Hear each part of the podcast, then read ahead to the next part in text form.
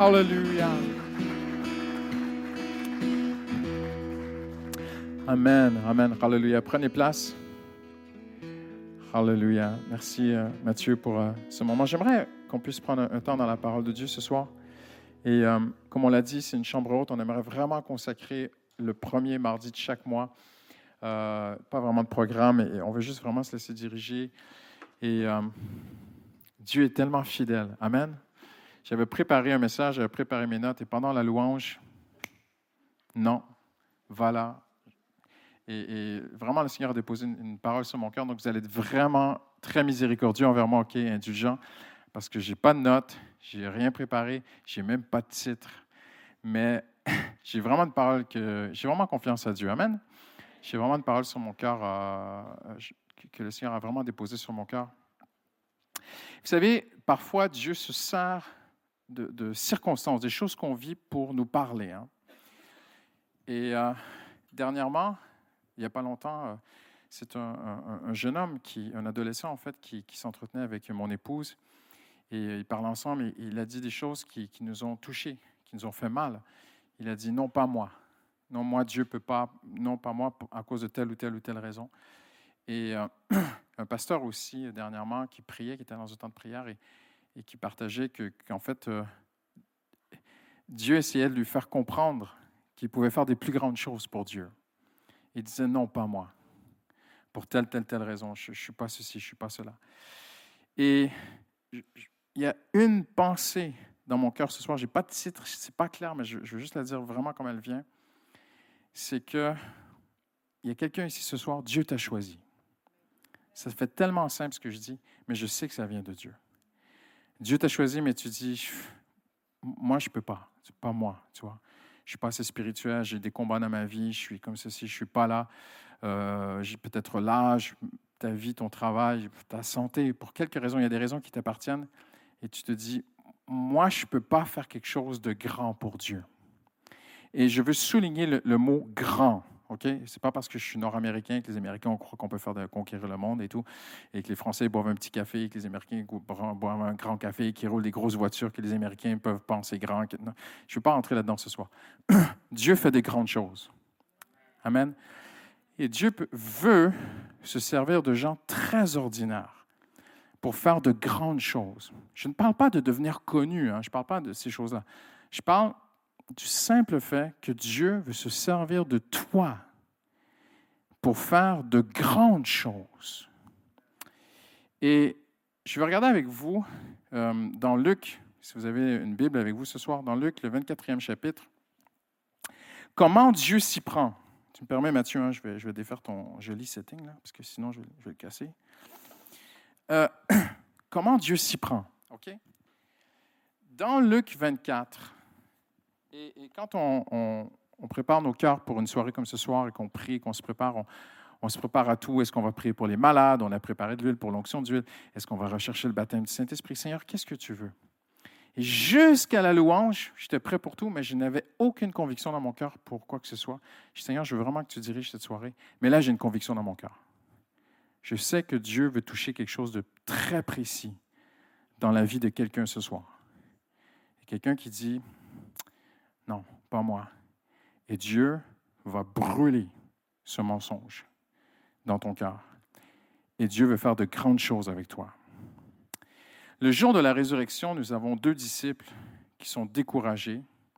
Ils sont convaincus que Jésus est mort. Hein? Les disciples sur le chemin d'Emmaüs, connaissez très bien cette histoire. Et ce qu'ils ne savent pas, c'est que Jésus est vivant, en fait. Et c'est particulier de prêcher ça ce soir parce que c'est le 1er novembre. Il y a des gens qui fêtent les morts ce soir. Nous, on fête la vie. Amen. En passant, je suis très touché de vous voir aussi nombreux. On s'est dit, c'est le 1er novembre, tous les gens qui ne travaillent pas sur Paris sont en congé et tout. Je je dis, waouh, il y a du monde, c'est quand même plein. C'est merveilleux. Et la Bible dit que ces hommes, en fait, sont en train de marcher. Et pendant qu'ils marchent, Jésus se joint à eux. Un homme découragé va toujours attirer Jésus. Ces deux hommes sont découragés. Ils croient que c'est fini. Et pendant qu'ils marchent, Jésus s'approche d'eux. Le Seigneur s'approche toujours de ses enfants qui sont découragés. il s'approche toujours de ses enfants qui sont abattus.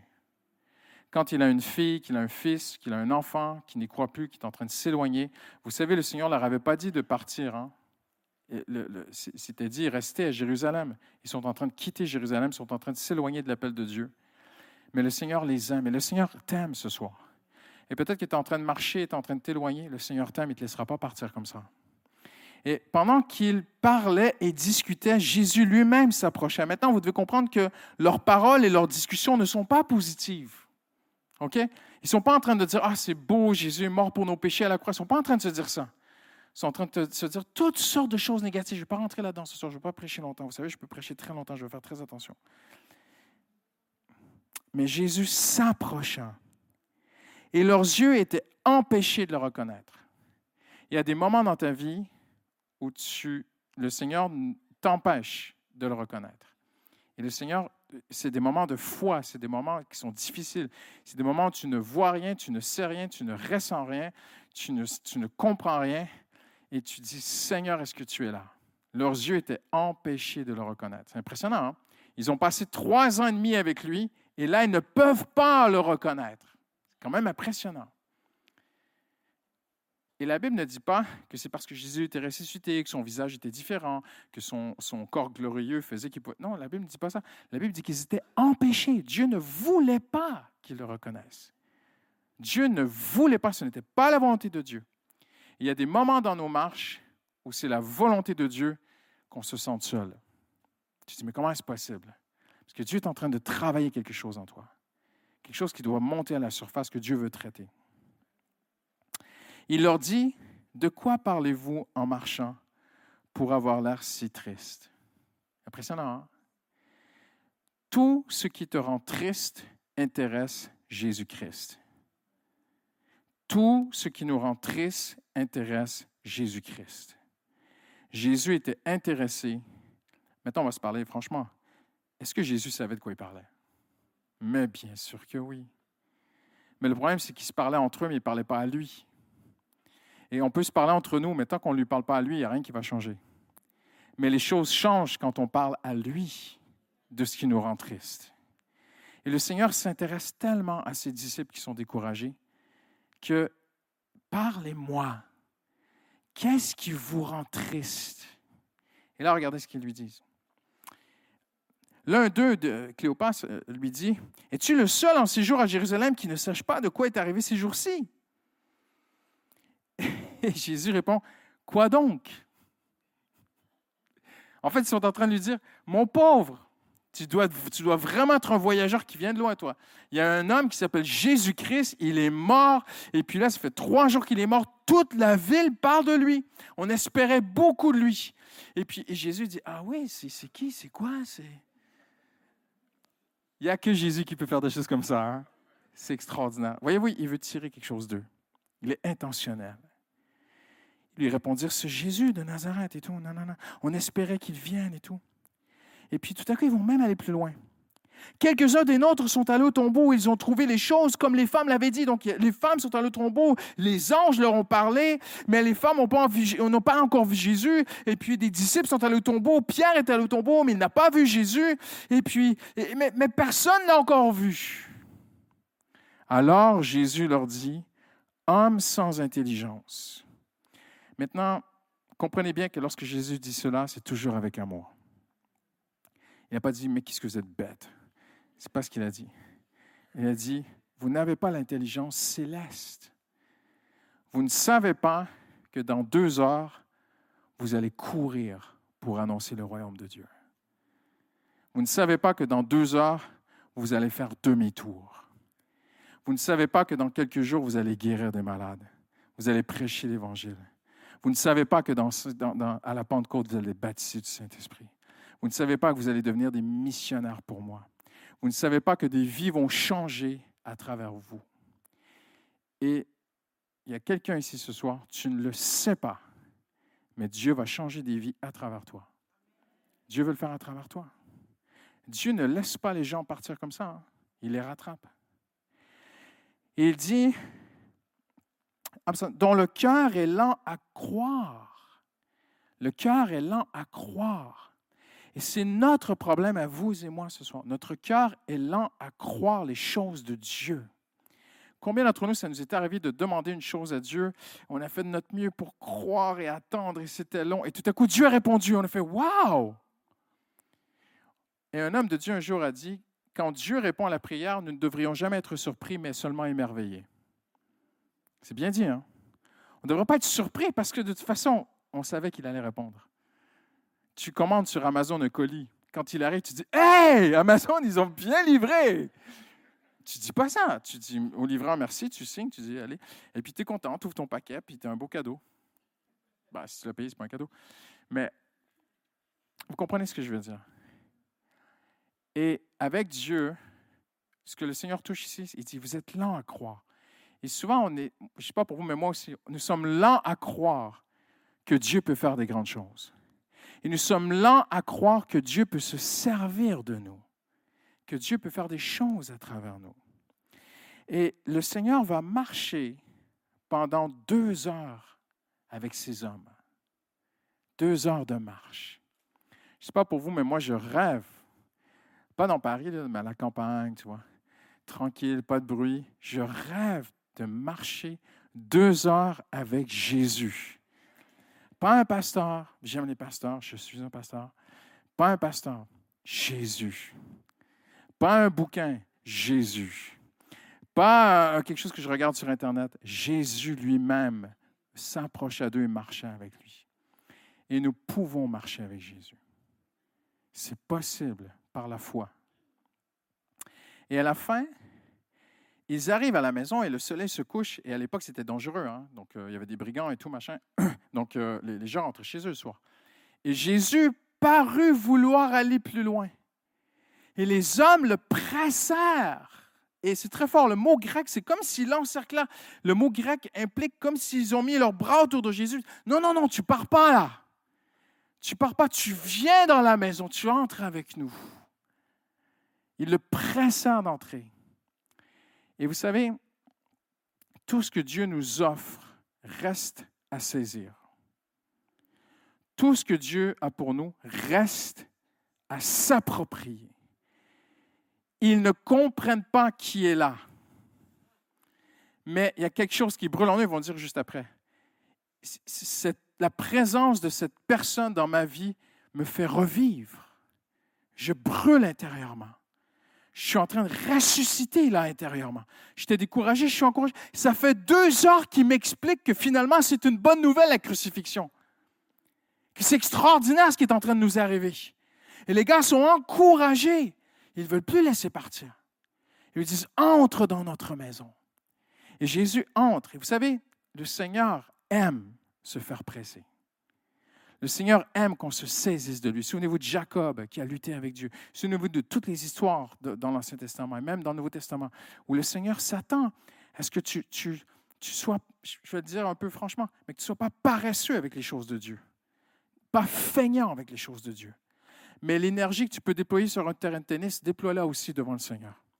Ta passion pour certaines choses de la vie et, et des choses matérielles et de ce monde, déploie plus de passion pour le Seigneur Jésus tu es capable, on est tous capables de presser Jésus en passant, OK?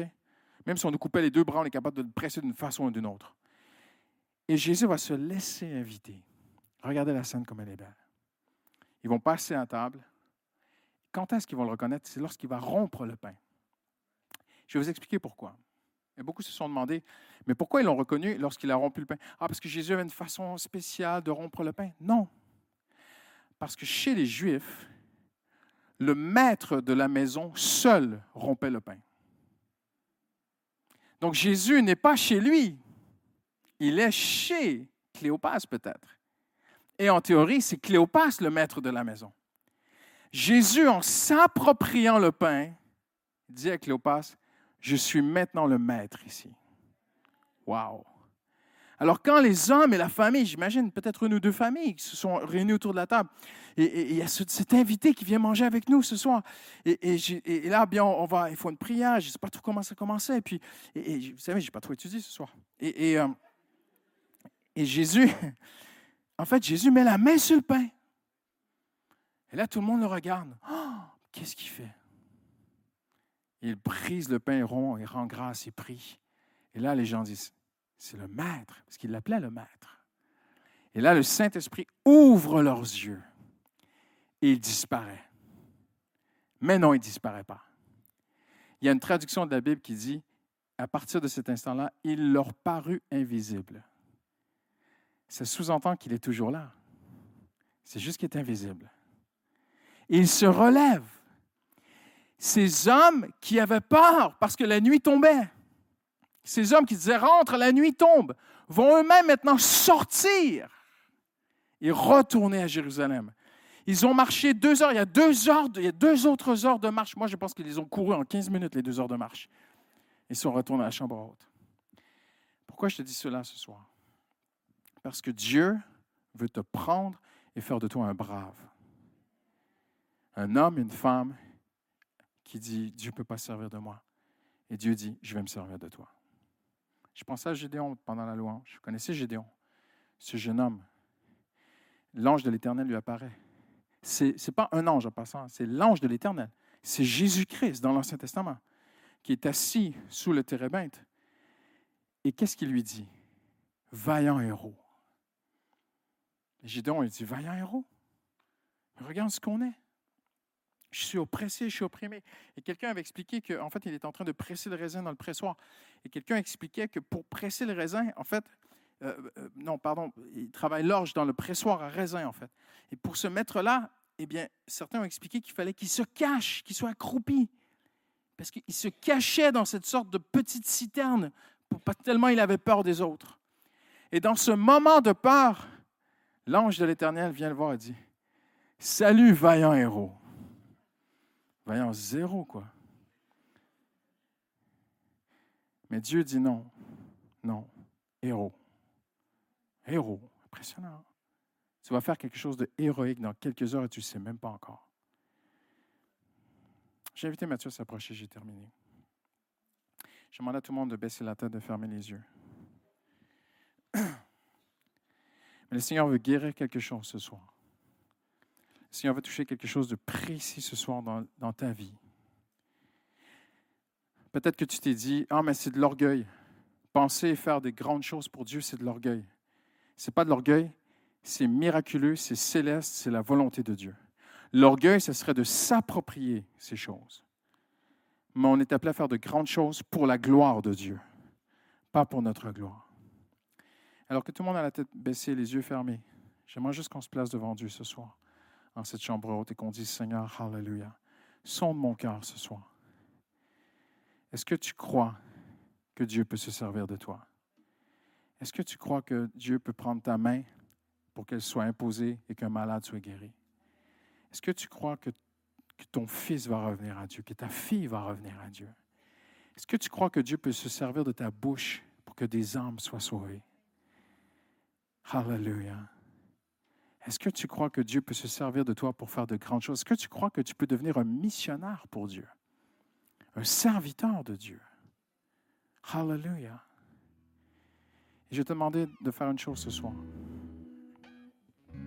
Surtout, je, sais que si c'est très, très, très difficile pour toi de faire ce que je demande, c'est qu'en fait, c'est pour toi. Je te demandais de te lever là où tu es en disant, Seigneur, cette parole, elle était pour moi ce soir, Seigneur. Je ne vois pas comment tu pourrais te servir de moi. même je n'y pense pas, ça n'occupe pas trop mes pensées, je ne veux même pas trop y penser. Seigneur, moi, faire de grandes choses pour Dieu, moi, faire quelque chose pour Dieu, je te demander, peut-être que tu es la seule personne ce soir, mais cette parole était pour toi. Je te demander tout de suite de sortir des rangs. On va tous se lever ensemble. Hallelujah. On se lève tous ensemble. Et si cette parole est pour toi ce soir, tu dis, je ne vois pas comment Dieu pourrait faire. Je ne prie pas assez. J'ai des choses qui ne sont pas réglées dans ma vie. Je ne me sens pas près de Dieu. Je me sens desséché ce soir. Je me sens... J'ai même plus, je me sens comme Gédéon. Je suis même prêt à, Gédéon, discuter avec Dieu, en fait. Il, il répond à Dieu, mais Seigneur, c'est plus comme avant, Seigneur. C'est ce que Gédéon lui dit. Et peut-être que tu, es même capable de répondre à Dieu. Tu es même capable de lui dire, Seigneur, ma vie n'est plus comme avant. J'ai déjà été embrasé pour Dieu, mais je ne le suis plus, Seigneur. J'ai déjà été en feu pour Dieu, mais ce soir, je ne le suis plus. Je suis comme Gédéon. Le Seigneur a une parole pour toi ce soir. juste cette phrase résonne dans mon cœur depuis la louange. Le Seigneur t'appelle, il va faire de toi quelqu'un de brave pour Dieu. Hallelujah. Je te demandais maintenant de sortir des rangs, de venir jusqu'ici devant, on va prier avec toi. Tu vas te placer devant Dieu, tu vas dire Seigneur, je te demande pardon. Hallelujah. Seigneur, je veux répondre à ton appel, Seigneur. Je ne sais pas comment tu vas le faire, je ne sais pas quand tu vas le faire, Seigneur, mais je veux accepter que tu te serves aussi de moi, Seigneur. Tu peux te servir aussi de moi ce soir. Dis-lui, Seigneur, j'accepte, Seigneur. J'accepte. Venez plus près parce qu'il y a beaucoup de gens qui avancent. Venez tout près, tout près. Hallelujah. Approchez-vous. Vous pouvez aller sur les côtés. Hallelujah. Commence à dire au Seigneur, Seigneur, j'accepte, Seigneur. Hallelujah. Hallelujah. Ce soir, c'est mon chemin d'Emmaüs. Ce soir, c'est mon chemin d'Emmaüs. Hallelujah. Hallelujah. Hallelujah. Tu dis, Seigneur, j'accepte que tu te serves de moi ce soir. Hallelujah. Hallelujah. Hallelujah. Pasteur Mathieu nous conduit. Je demandais, je sais qu'il y a des responsables GDM, des intercesseurs aussi qui sont là. Si vous pouvez juste venir prier avec moi.